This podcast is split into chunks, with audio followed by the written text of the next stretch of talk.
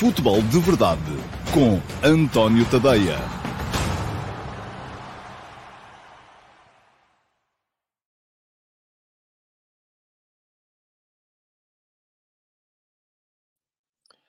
Ora então, olá e muito bom dia a todos e sejam muito bem-vindos à edição número uh, 677 do Futebol de Verdade.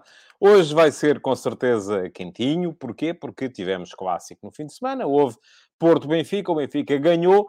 Uh, o título deste uh, futebol de verdade é mesmo esse, é mais uma prova de força do Benfica. E um, hoje, quando me sentei aqui, eu lanço a emissão, vou tratar de outras coisas. Quando me sentei aqui, já tinha mais de 50 comentários, a maior parte deles sobre arbitragem. Portanto, deixem-me desde já lançar um aviso à navegação.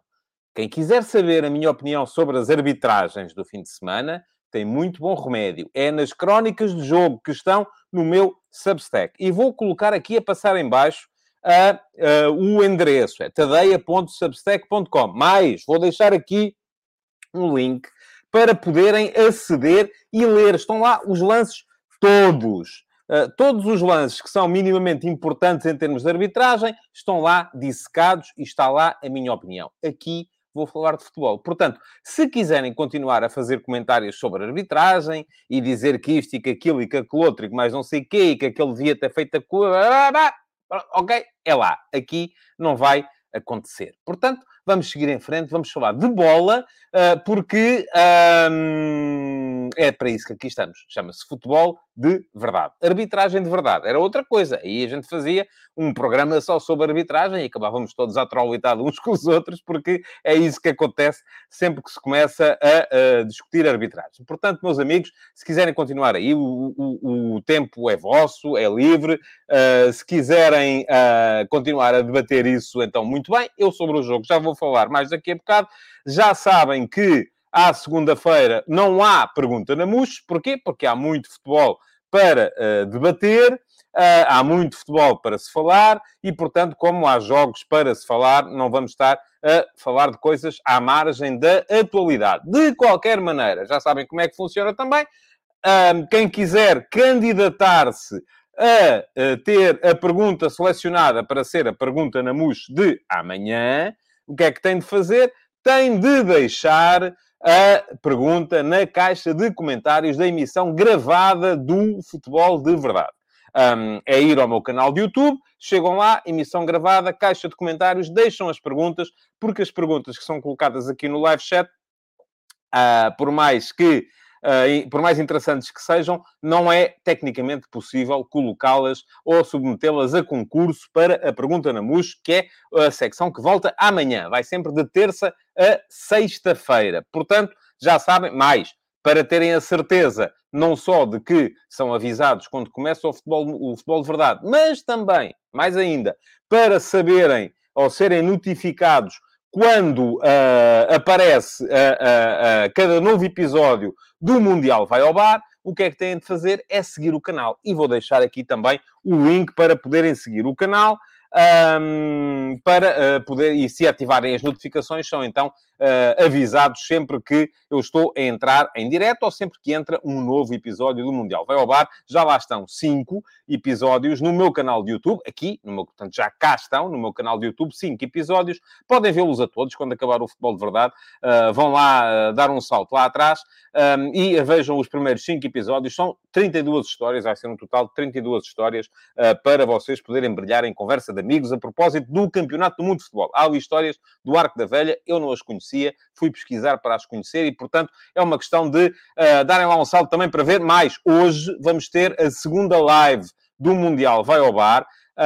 Um, vou ter outra vez, tal como tive na última quinta-feira, vou voltar a ter convidados no espaço do The Couch uh, para uh, uma emissão uh, patrocinada pela MUS e vamos voltar a ter então convidados em, em, em, em no, no espaço do bar, uh, para podermos falar hoje mais detalhadamente sobre o grupo B. E quem é que vai estar no grupo B? Inglaterra, Estados Unidos da América, Irão e País de Gales. É um grupo uh, muito britânico, anglófilo, vamos chamar-lhe assim.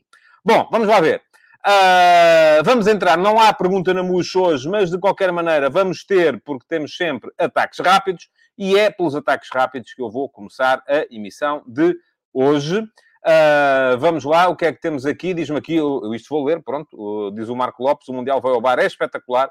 Uh, aqueles primeiros mundiais têm muita política ao barulho, é verdade, e não são só os primeiros, se calhar os, os próximos também vão ter. Uh, o Miguel Dias diz, muito interessante a história do Uruguai, o Mundial vai ao bar, muito bem. Um, conto convosco, vão lá ver, os, os, os episódios estão uh, muito... têm muito poucas visualizações. Eu acho que deve ter a ver com, com algoritmos e porque, enfim, uma coisa é o direto, onde está sempre mais gente, outra coisa é aqueles episódios gravados, são 5 minutos, há muito pouca gente a ver. Uh, e, enfim, eu percebo que vocês queiram, sobretudo, um, vir aqui discutir o futebol de, hoje, a espuma dos dias, mas uh, há no passado coisas muito, muito, muito uh, interessantes. Bom, vamos lá. Um, o que é que vamos ter? ataques rápidos. Quero começar por vos falar daquilo que foi a carga policial da, do Corpo de Intervenção da Polícia de Segurança Pública no, na bancada sul do Estádio de Alvalade, durante a primeira parte uh, do uh, Sporting Casa Pia. Uh, eu escrevi sobre o tema hoje e vou deixar aqui também o link para quem quiser ler, poder ler já estive a trocar umas bolas, tanto no Twitter como no Facebook, com algumas pessoas, de um lado e do outro. Gente que uh, uh, está mais conotada com a claque e, portanto, acha que a claque tem toda a razão e que mais ninguém tem razão. Gente que, está mais que é mais anti-claque e, portanto, está mais conotada com a direção do Sporting e acha que a claque não tem razão nenhuma e que não tem razão de existir. E, portanto, é, enfim, eu, uh, no meio disto tudo, coloco-me, como gosto de me colocar sempre, ao meio. Um, e acho que ninguém saiu uh, bem visto desta, desta história. Aliás, toda a gente saiu mal vista desta história. É uma coisa impressionante.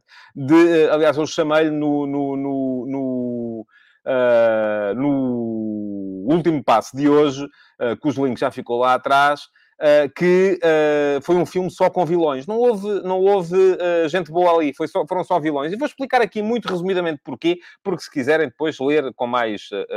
com mais com mais detalhe, podem dar um salto ao meu, ao meu Substack. Acho que esteve mal a polícia e uh, não é uh, preciso ser muito uh, libertino para o considerar. Um, que a polícia tenha decidido entrar pela bancada para apreender o tal lançador de foguetes que estava a lançar foguetes para, para que poderiam eventualmente atingir as pessoas que estavam no anel superior. Ok, percebo que possa haver ali alguma, alguma uh, dose de risco para quem estava no anel superior. Já percebo pior aquela coisa de, de, irem lá para confiscar as tarjas que lá estavam, porque enfim, as tarjas são direito à expressão, são insultuosas, são, mas também há tarjas insultuosas por todo o lado. Há comentários insultuosos nas redes sociais e não vai a polícia imediatamente apreender as pessoas e proibi-las de estar no Twitter, no Facebook. Eu, caramba, se viessem a, a, proibir de estar no Twitter ou no Facebook todos aqueles que há cadência, uma cadência diária vêm aqui insultar-me, então caramba, daqui a bocado não tinha, não tinha audiência. Bom, mas uh, isto para vos dizer que para isso não era preciso aquele show de força, não era preciso entrar com o corpo de intervenção daquela maneira. É verdade também que a carga policial verdadeiramente dita só aconteceu depois dos polícias terem sido recebidos à cadeirada. Portanto, aí funciona uma espécie de atenuante. Mas a polícia tem que ser capaz de uh, uh, uh, distinguir as coisas. E para chegar a quem lhe está a mandar cadeiras a colar, não tem o direito de arrasar tudo o que está à passagem. Eu vi imagens que me impressionaram. Vi um indivíduo de muletas a ser pontapeado e depois deitado ao chão.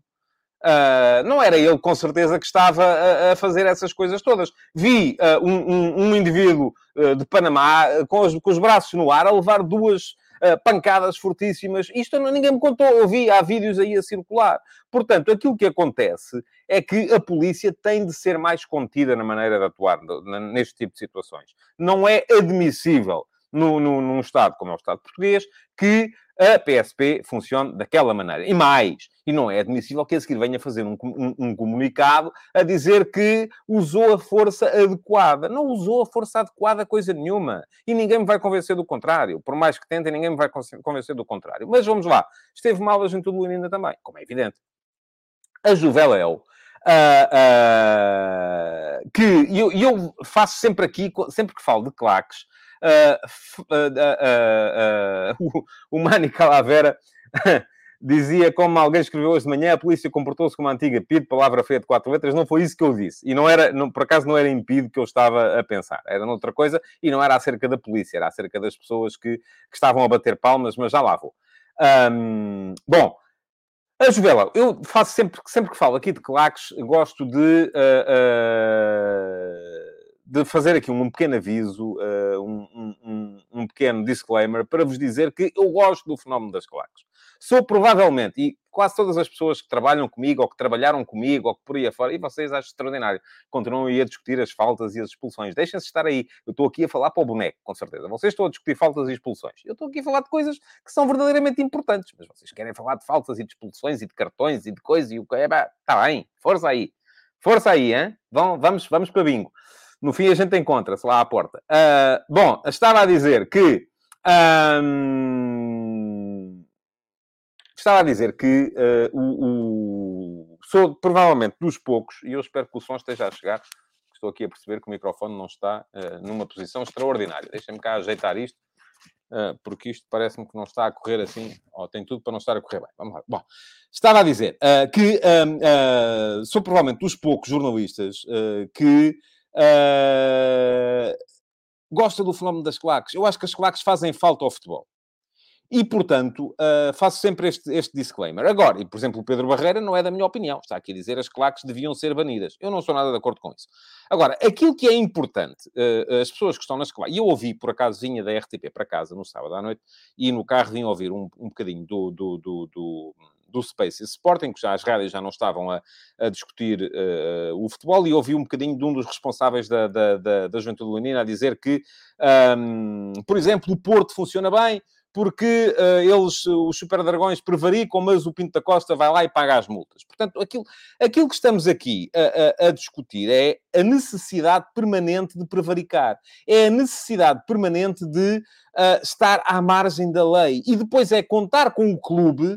Uh, para uh, poder apoiar esse ato de prevaricação. E aqui gera-se um, um, um, um, círculo de, de conveniência em que a direção do clube apoia a claque para ela prevaricar e a claque apoia a direção do clube uh, para outras coisas também e, e, e isto eterniza-se. E isto não é democrático, meus amigos. É preciso termos a noção que aquilo que alguns de vocês estão a defender, aliás, ainda hoje estava a discutir isso de manhã uh, com pessoas no, no, no, Twitter que me diziam que ah, o problema não é as claques, o problema é que o Varandas não gosta das claques porque as claques não o apoiam. Sim, e é normal que não goste, se não o apoiam é normal que não goste. Agora, e porque ele quer muito é ser presidente. E eu até respondi, ouça, a melhor maneira de um presidente presidente se manter no clube é apoiar a claque. Um presidente que apoia a claque sabe que tem ali à partida um braço armado, alguém que lhe está, vai sempre a parar-lhe os, os, golpes. E, portanto, uh, eu acho que a Juveléu aqui, aliás, os jogadores aparentemente não gostaram, e eu, se fosse jogador, também não gostaria, uh, uh, porque o Sporting estava num jogo fundamental. O Sporting precisava de ganhar para se manter vivo na Liga, estava a perder, e, as, e a Juventude estava a cantar cânticos contra o Varandas isto não é apoiar a equipa, por muito que agora venham dizer que estão lá sempre para apoiar a equipa, de três em três dias, faça chuva, faça sol, de dia à tarde, à noite, seja quando for. Não, uh, não, não, é, não, é de todo, não é de todo por aí. Não é de todo por aí. Eu sou contra esse aborto jurídico, e já o disse aqui várias vezes, esse aborto jurídico que é o cartão do adepto. Sou contra esse aborto jurídico que são as zonas de, de, condições de acesso especiais, seja lá o que for, como é que chamam aquilo. Acho mal. Acho que não faz sentido andarmos a medir os metros dos cascóis e das bandeiras, porque isso vai tirar uh, uh, cor ao apoio e ao futebol. Acho mas acho que têm que cumprir a lei e depois, se estão como eu estou contra a lei, é estarmos aqui, diz-me aqui o Luís Almeida, o problema é passar tanto tempo a falar de algo que não é futebol. Mas isto é muito importante para o futebol, Luís. É muito mais importante de um penalti ou uma expulsão. É isso que vocês têm de entender também. Uh, é, porque isto é aqui que se define tudo. É aqui que se define tudo. Estava a dizer que uh, uh, o, de, o ser contra uma lei é expressarem-se contra ela, é eventualmente terem tarjas contra a lei, sim senhores, não tenho nada contra isso, acho que isso está no direito de expressão, uh, uh, mas não é depois uh, prevaricarem, não é, contra, não é incorrerem em ações que são criminosas. e portanto, aí estão a ficar mal imediatamente, sobretudo quando depois fica a ideia que não é só no Sporting, é no Sporting e em todo o lado aquilo que estão a fazer é, se vocês nos apoiarem, nós apoiamos. Se vocês não nos apoiarem, nós assobiamos. Não gosto. Não acho que as coisas devam ser por aí.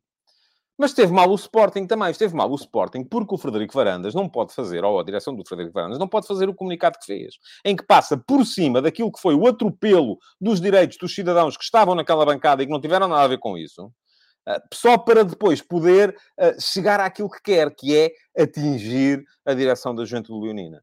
Tal como esteve mal o, o, governo, e já expliquei aqui porque a lei não presta, e tal como estiveram mal, então esses aí é que estiveram mesmo, ouça, esse, era desses que eu falava, quando falava na palavra de, de quatro letras, uh, as pessoas que estavam nas outras bancadas a bater palmas à carga policial. Mas o que é isto?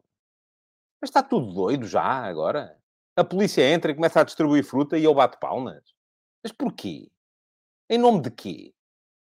Alguém é capaz de me explicar isto? Bom, quem quiser saber com mais detalhes já sabe, o texto do último passo está lá. Vamos continuar com os ataques rápidos para entrarmos no futebol. Para vos chamar, enfim, vamos olhar como olhamos sempre para o futebol internacional à segunda-feira. Uh, o Nápoles uh, a ganhar em, em, em Roma, uh, à Roma. há um lance em que o Smalling está mal, em que o Osimhen está muito bem, mas a maior parte do jogo olhou-se para aquilo e só se viu o Nápoles está muito, muito forte este ano.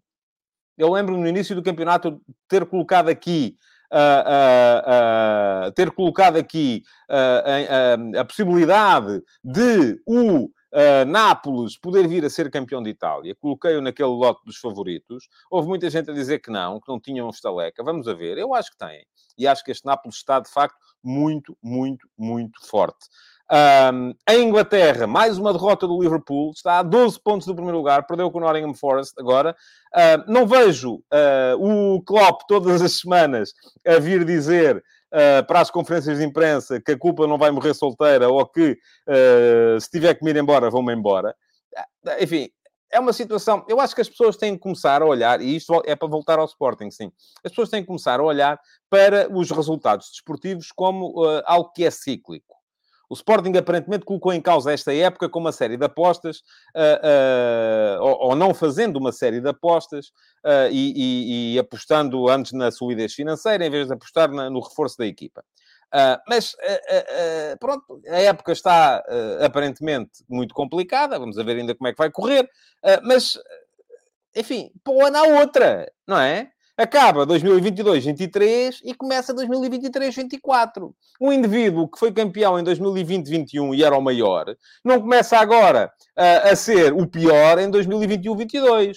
E o João Lopes diz-me aqui, vamos mesmo comparar Klopp com Amorim em termos do que já ganharam, mas eu não comparei em termos do que já ganharam. Eu estou a comparar em termos do que podem ganhar, ou do que podem, ou daquilo que significa aquilo que eu defendo e defenderei sempre, que é a estabilidade no trabalho. E isso aqui é válido quer se tenha ganho 200 campeonatos ou nenhum campeonato. Se um clube contrata um treinador é porque acredita nele. Se depois faz outras apostas e corre mal, como fez o Liverpool, quando vendeu o Mané, enfim, contratou o Darwin, não correu bem, não está, a substituição não está a ser tão bem sucedida como se esperava, uh, Epá, é aguentar, não é? É aguentar. Não é de repente está tudo mal e vai tudo despedido e vai tudo e vem este e vai aquele. Enfim, mas é isso sobre esse tema um dia destes. Uh, cá voltarei, porque é um tema que ainda merece. Se eu disse no outro dia que não conseguia uh, explicar em 20 segundos, e até foi um bocadinho inconveniente na forma como o disse, na RTP, também não é aqui agora que eu vou conseguir explicar. Um dia destes escreverei sobre ele. Mais coisas. O Arsenal não ganhou, empatou com o Southampton. O Tottenham perdeu em casa com o Newcastle. Belíssimo campeonato está a fazer o uh, Newcastle e no Brasil o Palmeiras com o 3 a 0 ao Havaí um, aumentou para 11 uh, eh, a distância pontual para o Internacional de Porto Alegre. Faltam 5 jornadas, portanto são 15 pontos. Quer dizer que o Palmeiras está a 5 pontos de ser campeão do Brasil. O Internacional ontem empatou uh, em uh, Curitiba e, portanto, cedeu mais dois pontos e está quase, quase, quase confirmado o título de campeão brasileiro do Palmeiras. Ainda em Portugal, só para vos chamar a atenção de mais dois temas, que são o regresso de Lucas Veríssimo à competição, 349 uh, dias depois da lesão em Braga. Um, é de aplaudir, como é evidente. Todos nós queremos ter os bons jogadores em, uh, aqui a, a, a, jogar. E ainda a lista do Fernando Santos, uh, de 55 jogadores de Fernando Santos para o Mundial do Qatar. Anda aí um burburinho dos diabos à conta desta lista. Porque está este, porque está aquele, porque está outro. Ouçam, estão 55 jogadores. No final vão 26 há aqui 29 que ainda vão de vela virada. Portanto, meus amigos, tem mais é que está toda a gente. Uh, eu, sinceramente, uh, olho para aquilo e, e digo assim: está bem, mas uh, qual é o... falta este, não está aquele? Uh, Diz-me aqui o Emanuel Barbols, a lesão do Veríssimo não foi em Braga, foi com o Braga na luz. É capaz de ter razão. Eu recordo-me que foi com o Braga. O local Uh, não, não, não tenho, não tenho, não tenho, uma, mas deve ter razão, com certeza, se me está a dizer isso com essa, com essa certeza. E o Rafael Mota diz aqui, havia mais jogadores para convocar, mas o Hugo Matos vai aqui ao ponto a que eu quero uh, chegar, que é 55 jogadores é para adoçar a boca. E isto, eu não me recordo, posso estar enganado, mas não me recordo, uh, muito francamente, de ser divulgada a lista dos pré-convocados. diz aqui o Vasco Batista, porque é que a lista veio... Ora, lá está, não é? Porque é que a lista foi divulgada. Isto claramente é para dar um reboçadinho a alguns que depois vão ficar de fora. Agora vamos ver quem são. Vamos ver quem são os que vão ficar de fora e aí sim é que a coisa vai com certeza apertar. Bom, antes, vamos então entrar no ataque organizado do, do dia para vos falar sobretudo dos dois uh, jogos uh, que, uh, que marcaram o fim de semana. Antes disso, quero também uh, chamar aqui a atenção para a boa vitória do Sporting Clube Braga no Estoril. O Estoril não é um campo fácil, o Porto empatou lá. o Braga ganhou, ganhou 2 a 0, ganhou sem espinhas, ganhou bem e com isso igualou o Futebol Clube do Porto no segundo lugar do campeonato. E atenção, quando eu digo aqui e disse que houve uma manifestação, uma prova de força do Benfica ao ganhar no Dragão, é o que é, é isso. Chegou ao Dragão e ganhou. Não estou a dizer, primeiro, que já foi campeão. Não, não foi, não acho que tenha sido. Ainda no outro dia disse isso na televisão. Não estou a dizer que foi um amasso, como já vi escrito aqui por algumas pessoas no, no, no, no, no, no chat. Uh, não, estou só a dizer uma coisa. Era um jogo em que o campeão em título recebia o líder. Em que o líder chegou ao terreno do campeão em título, que naquele campo já tinha ganho por 3 a 0 ao Sporting e por 4 a 1 ao Braga, e ganhou. Pronto, isto, meus amigos, é uma manifestação de força. Não gostam? Ponham à borda do prato. Temos pena. Agora, é o que é. Se tivesse... Ah, mas foi contra 10. Ah, mas não sei quê. Ah, mas o início não foi bom. Ah, mas foi um gol em contra-ataque. Ouçam, é o que é. E eu, em condições normais... Não estou aqui a dizer... Não estou aqui a dizer que o Benfica já foi campeão, porque acho que não foi. Eu, se bem se lembram, e, enfim, espalho-me ao comprido às vezes. No ano passado, no dia em que começou o campeonato, disse que o Porto era o meu favorito para ser campeão e acertei. Este ano, como no ano anterior tinha acertado, resolvi arriscar outra vez e manter a transição e disse que ia ser o Sporting, porque me parecia a equipa mais bem preparada. O Sporting, entretanto, resolveu começar a dar tiros nos pés e vendeu o Mateus Nunes uh, na semana que antecedia o jogo no Dragão. Perdeu, enfim, o início da época começou a ser muito atribulado, já está a uma distância considerável, mas eu, no final do mercado, corrigi o tiro e apontei ao Benfica. E, entretanto, o Benfica tem vindo a dar-me razão quase todas as semanas. E esta semana voltou a dar. Mas atenção, este é um ano em que o campeonato vai ser muito diferente daquilo que uh, uh, foram todos os campeonatos até aqui. Porquê? Porque vai, é o que diz aqui o António Ferreira. A paragem para o Campeonato do Mundo, quer dizer, não sei se vai mudar. Agora, pode mudar. Eu digo, o António diz que vai mudar tudo. Eu não sei se vai mudar, mas pode mudar. Não, é, não há um histórico de um campeonato que, a meio, fique parado durante mais de um mês. E vamos ter isso aqui.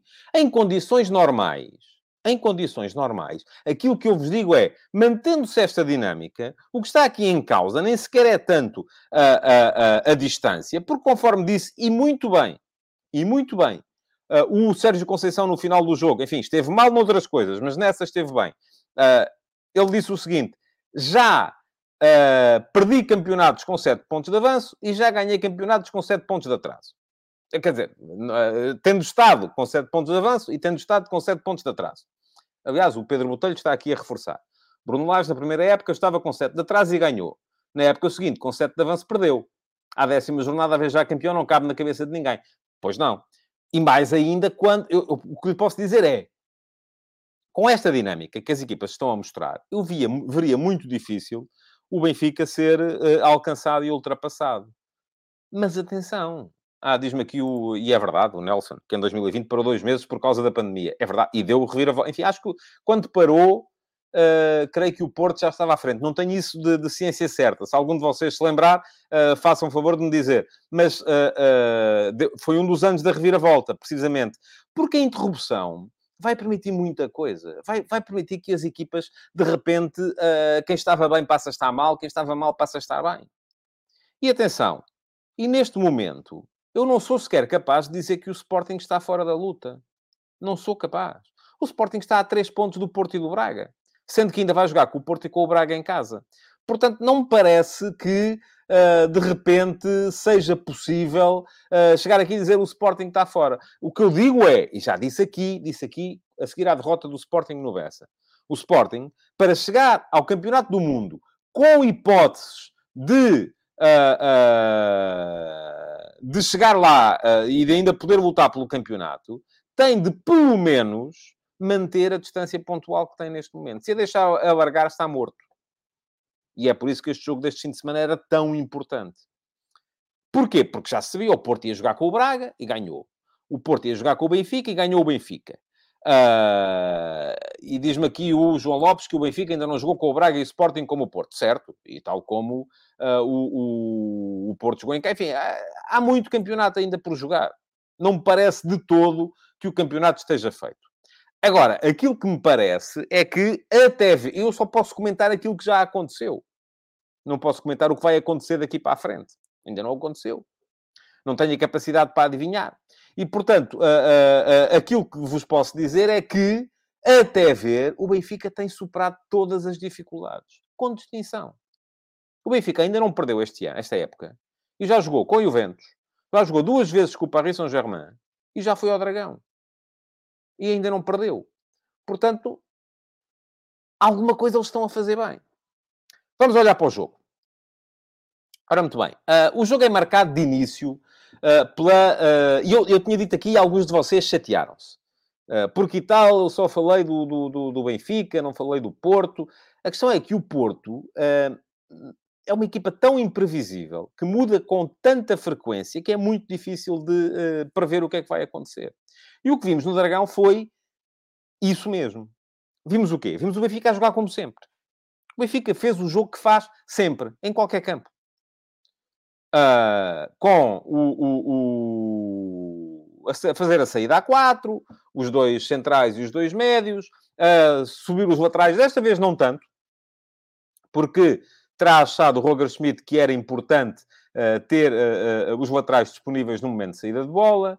Um, depois, com os três apoiantes do, do, do, avançado ou do ponta de lança um, a jogar uh, muito dentro e o ponta de lança lá colocado. Do outro lado, vimos um Porto que muda sempre e voltou a mudar mais uma vez. Vimos um Porto nada preocupado em jogar, mas muito preocupado em contra-jogar. E atenção, isto não é mau. Não é aquela coisa de, ai, ah, tal, uh, estás aí, só jogam em contra... Mas o contra-ataque tem algum problema ou não? O ataque rápido tem algum problema? Os golos não valem o mesmo? Se um treinador, usando da perspicácia e da sua capacidade estratégica, uh, chega a um jogo e entende que a melhor maneira de contrariar o adversário é dar chutão na frente, como o Porto fez. O Porto nunca tentou construir desde trás neste jogo. Nunca. Não quis fazê-lo. Não quis submeter-se a essa possibilidade. O que é que o Porto fez desde o início? Bola longa na frente, para quê? Para poder exponenciar aquilo que o Sérgio Conceição achou, e achou bem, que era a principal força da sua equipa, que é a capacidade para ganhar duelos, para ganhar segundas bolas. Bola longa na frente, duelo, segunda bola, meio campo do, do, do Porto a, a, ganhar a segunda bola e a empurrar o a Benfica para perto da sua área. Agora, isto valeu ao Porto um início de jogo fulgurante, Valeu ao Porto o início do jogo em que uh, criam, inclusive, uma grande ocasião de golo, que é o cabeceamento do Taremi, que o, uh, que o Vlaco Dimos vai buscar com uma defesa extraordinária. Mas também não valeu muito mais. E a verdade, e para todos aqueles que depois vêm dizer ah, uh, mas o Benfica só equilibrou quando esteve a jogar contra 10. Não é verdade. Aliás, está aqui a dizer agora o Ruben Lima, e eu respeito a sua uh, opinião. eu, enfim, não posso dizer nem que sim nem que não, que em igualdade numérica o Porto nunca perdia. Mas também não sei se ganhava. Uh, também podemos dizer que em igualdade numérica o Sporting no ano passado não teria empatado o jogo no Dragão. Pronto, se calhar. Uh, podemos dizer tudo e mais alguma coisa. O que não podemos dizer é que aquilo não aconteceu. E aquilo que aconteceu foi que, a partir dos 15 minutos, o Benfica equilibrou o jogo. Aliás, nem de propósito está a cair aqui o comentário do Futebol Link a dizer o Benfica equilibrou o jogo aos 15 minutos. Está tudo explicado na crónica. Eu vou deixar-vos aqui o link para poderem ler, aqueles que quiserem, uh, porque está tudo lá explicado, de facto. E, e E é verdade. E o Benfica, nessa altura, tem, uh, uh, tem também o, o, o, tem duas ou três situações. Eu tenho que recorrer aqui às, às notas, porque o jogo já foi há três ou quatro dias e já não consigo lá chegar. A minha memória não é assim tão forte.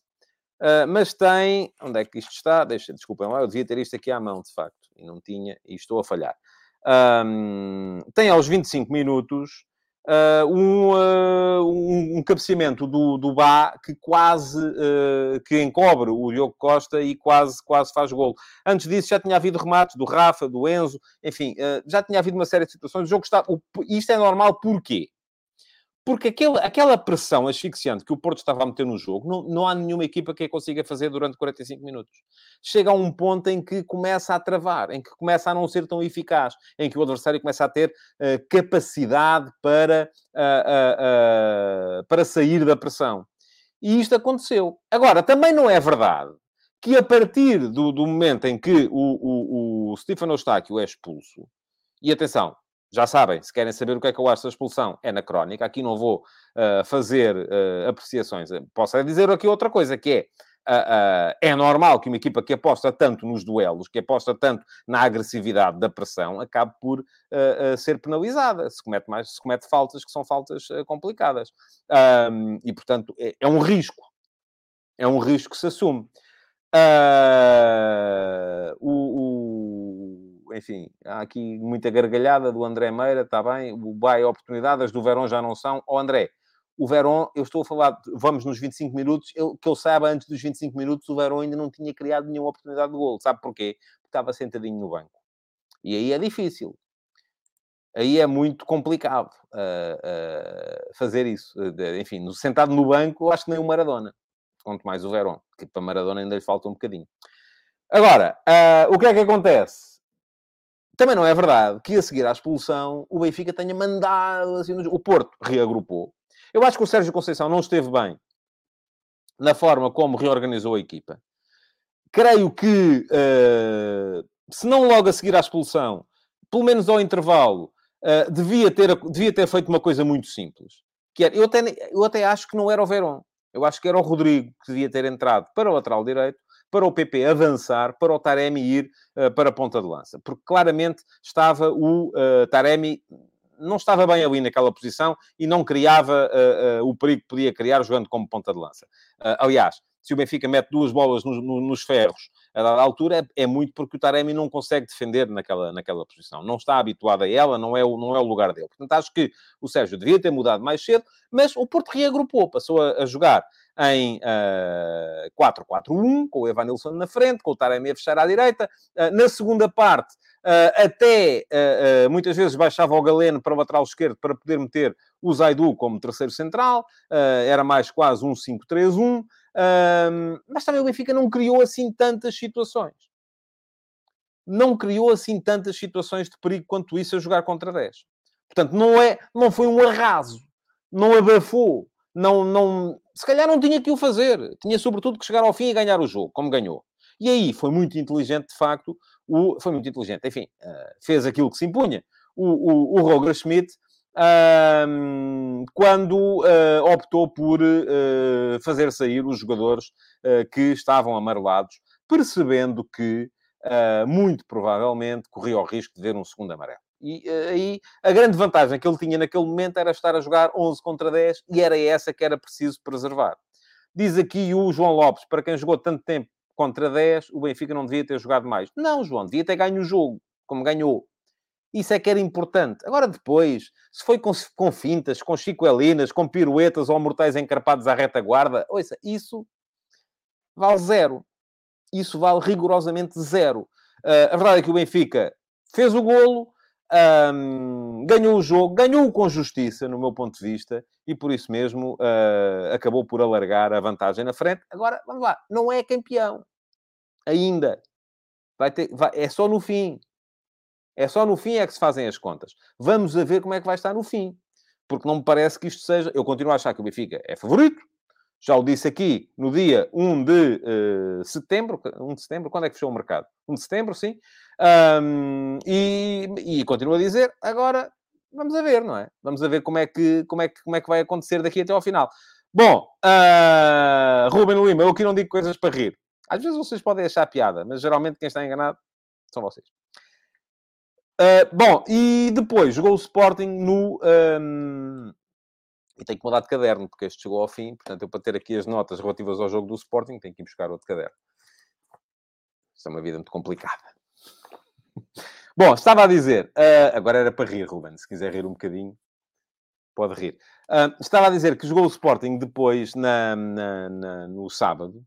Uh, e uh, era um jogo muito, muito importante para o Sporting. Porquê? Porque o Porto tinha perdido, o, tinha feito somado zero pontos nessa semana e o Sporting ganhando ficava a três pontos do Porto, uh, o que é, enfim, é uma distância, é uma, é uma vitória contra uma derrota. Pode acontecer, se mantiver esta distância, pode acontecer no, no, no, jogo da segunda volta, ou não, vamos ver. Portanto, é uma, é uma distância perfeitamente atingível. Um, o Sporting não jogou mal. Eu acho que o Sporting, até tendo em conta aquilo que Uh, e diz-me aqui o Nuno Graça, eu já vi muitas vezes este comentário, que o Sporting mostrou raça acima de tudo. Eu acho que não. Dizer, acho que sim, eh, mostrou, de facto houve vontade de ganhar, quando se diz raça é isso, vontade de ganhar.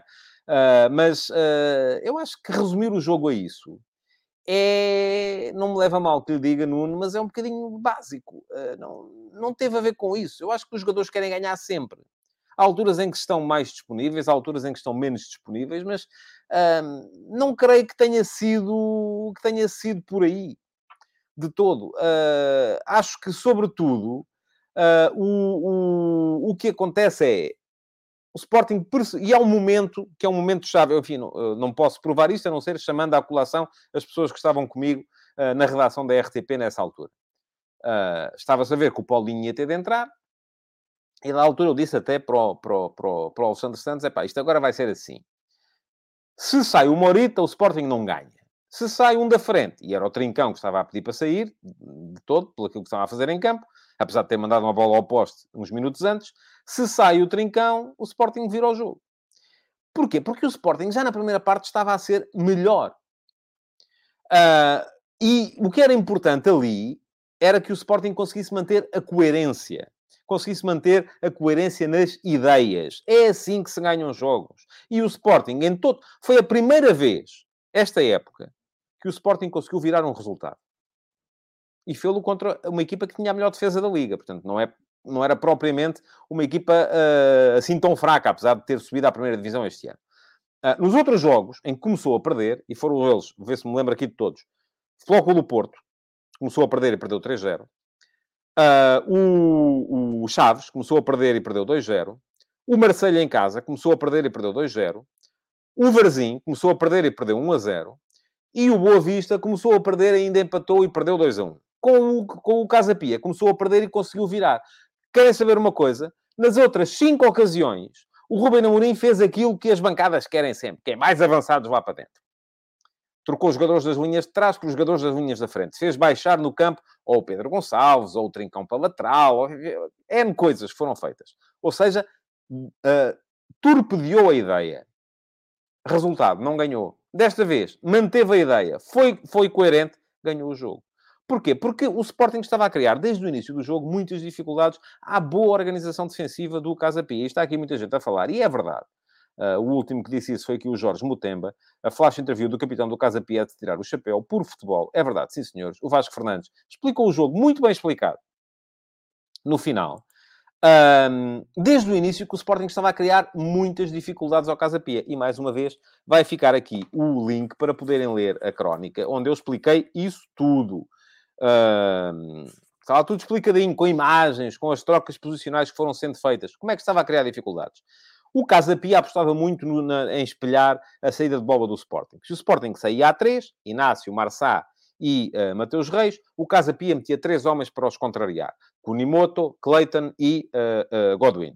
Se o Sporting a seguir tinha dois médios, o Morita e o Ugarte, o Casa Pia metia dois médios, o Romário Baró e o Afonso Taira. E desta forma, o Sporting tinha a, a, a, a dificuldade em criar desequilíbrios nesta primeira fase. Mas conseguia fazê-los com várias uh, trocas posicionais, fossem as trocas entre o Edwards e o Trincão, enfim, essas não funcionaram tão bem, mas sobretudo as trocas entre o Pedro Gonçalves e o Morita, ou até mesmo o Morita a aparecer muitas vezes entre linhas e a, a ser capaz ali de criar um momento de superioridade numérica desde que a bola lá chegasse, as subidas com bola, sobretudo do Mateus Reis, que muitas vezes entrava no corredor central uh, com bola, ou até chamava o Nuno Santos ao corredor central e ele funcionar, de, passava de central a lateral, e portanto isto estava tudo a funcionar bem. O que é que não estava a funcionar bem? A finalização.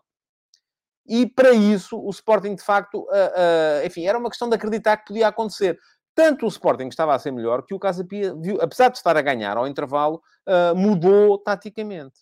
Tirou um dos avançados, o Kunimoto, e chamou mais um médio. Na ocasião, o Neto passou a jogar com três médios para quê? Para controlar a entrada do Morita no espaço entre linhas, para impedir que o Morita aparecesse ali para desequilibrar. Ora, tirando de lá o Morita, era o mesmo que dizer ao Casa Pia, é pá, olha, nós estávamos a ser melhores por causa disto, mas uh, agora vamos dar-te aqui este barato. E o Ruben Amorim não fez isso, e ainda bem para ele que não fez, porque mantendo a ideia, o Sporting continuou a criar mais e acabou por uh, uh, vencer o jogo também com toda, com toda a justiça, virou para 3 a 1. Um, é verdade que o, o, o Casa Pia teve uma situação em que podia ter feito 2 a 0. Uh, quando o, o, Chico Lamba, que me pareceu um central bom com bola, mas completamente perdido em campo sem ela, uh, deixou fugir o Godwin, não percebeu muito por onde é que, é que ela ia entrar e, e, e podia ter acontecido perfeitamente o Godwin ter aí chegado ao 2 a 0 e teria sido o fim do Sporting neste jogo, porque com 2 a 0 já não chegavam lá uh, de maneira rigorosamente nenhuma. Mas, enfim, não aconteceu, foi 3 a 1, foi justo, e aquilo que temos neste momento, de facto, é Benfica 28 pontos, Porto e Sporting Clube Braga 22, estão a 6, Sporting Clube Portugal 19, e depois uma palavra para o Casa Pia, que está bem, e para o Vitória. O Vitória Sport Clube um, voltou a ganhar, ganhou um belíssimo jogo ontem ao Boa Vista, 3 a 2, está com 17 pontos a par do Casa Pia, a 2 pontos do Sporting, uh, e está a fazer um belíssimo campeonato. Aliás, o Sporting vai ter, ainda para falar de Sporting, vai ter uh, três jogos daqui até à interrupção para o campeonato, claro, até à interrupção para o Mundial, e desses três jogos, um deles, é, dois são fora, Aroca e Famalicão, e um deles é em casa, Vitória Sport Clube. Vai ser, com certeza, um jogo complicado. Diz aqui o Paulo Ferraz que o Sporting já não conta para Totobola. Pronto, Paulo, está bem. Ainda bem que acha isso. Agora, vamos a ver, não é? Eu, não, eu, para dizer que o Sporting não conta, tenho que dizer que o Porto e o, Benfica, e o Braga também não contam e que o Benfica é campeão nacional. E eu, francamente, em outubro, não sou capaz de dizer isso. Não sou mesmo capaz de dizer isso. Bom, já sabem, mais uma coisa, o que é que me falta uh, dizer-vos? Uh, Falta-me dizer-vos, e já não sei se tenho possibilidade de meter o link, creio que já não tenho. Mas que saíram mais três episódios do F80 neste fim de semana. Uh, foram eles o José Maria Pedroto, saiu na sexta-feira. Aliás, o dia do clássico era, seria, se ele fosse uh, vivo ainda, uh, dia de aniversário do José Maria Pedroto, o mítico inventor do portismo moderno. Saiu o F80 dele, a história dele enquanto jogador, está lá no meu Substack. Um, saíram também o Rui Correia, guarda-redes uh, de várias equipas, enfim, começou no Sporting, passou pelo uh, Flóculo Porto, pelo Sporting Clube Braga, uh, pelos Salgueiros, uh, por várias equipas de segunda divisão, chegou a estar na Seleção Nacional e ontem o Rashidi Yekini, o avançado nigeriano, mítico avançado nigeriano do Vitória Futebol Clube, melhor marcador em anos sucessivos em Portugal, primeiro na segunda liga, depois na primeira, portanto um jogador que merece, jogou pela seleção da Nigéria em dois campeonatos do mundo, mais um excelente jogador, já sabem, o F80 Uh, sai todos os dias até ao final deste mês. A partir do final deste mês, vai passar a sair só uma vez por semana, porque é preciso fazer outras coisas. Uh, de qualquer modo, deem lá um salto ao meu Substack para uh, poderem então. Um, ler os episódios que já lá estão. Hoje vai sair mais um, mais um F80 e é mais uma figura histórica uh, de um clube uh, da nossa primeira divisão que faz anos hoje. portanto, às 15 horas no meu Substack. Além disso, não se esqueçam, 19 horas vai haver mais um episódio do Mundial Vai ao Bar, é o sexto. e logo a seguir, assim que acabar o, o, episódio curto do Mundial Vai ao Bar, vou estar no The Couch Sports Bar para, em parceria com a MUS, Uh, e podem seguir as redes sociais, tanto da Couch como da MUS, uh, para estarem a par de tudo também, uh, para mais um Mundial Vai ao Bar ao vivo, com convidados lá comigo e também gente a entrar via uh, StreamYard. muito obrigado por terem estado aí desse lado. Deixem o vosso like e voltem amanhã para mais uma edição do Futebol de Verdade. Até amanhã! Futebol de Verdade. Em direto de segunda a sexta-feira, às 12h30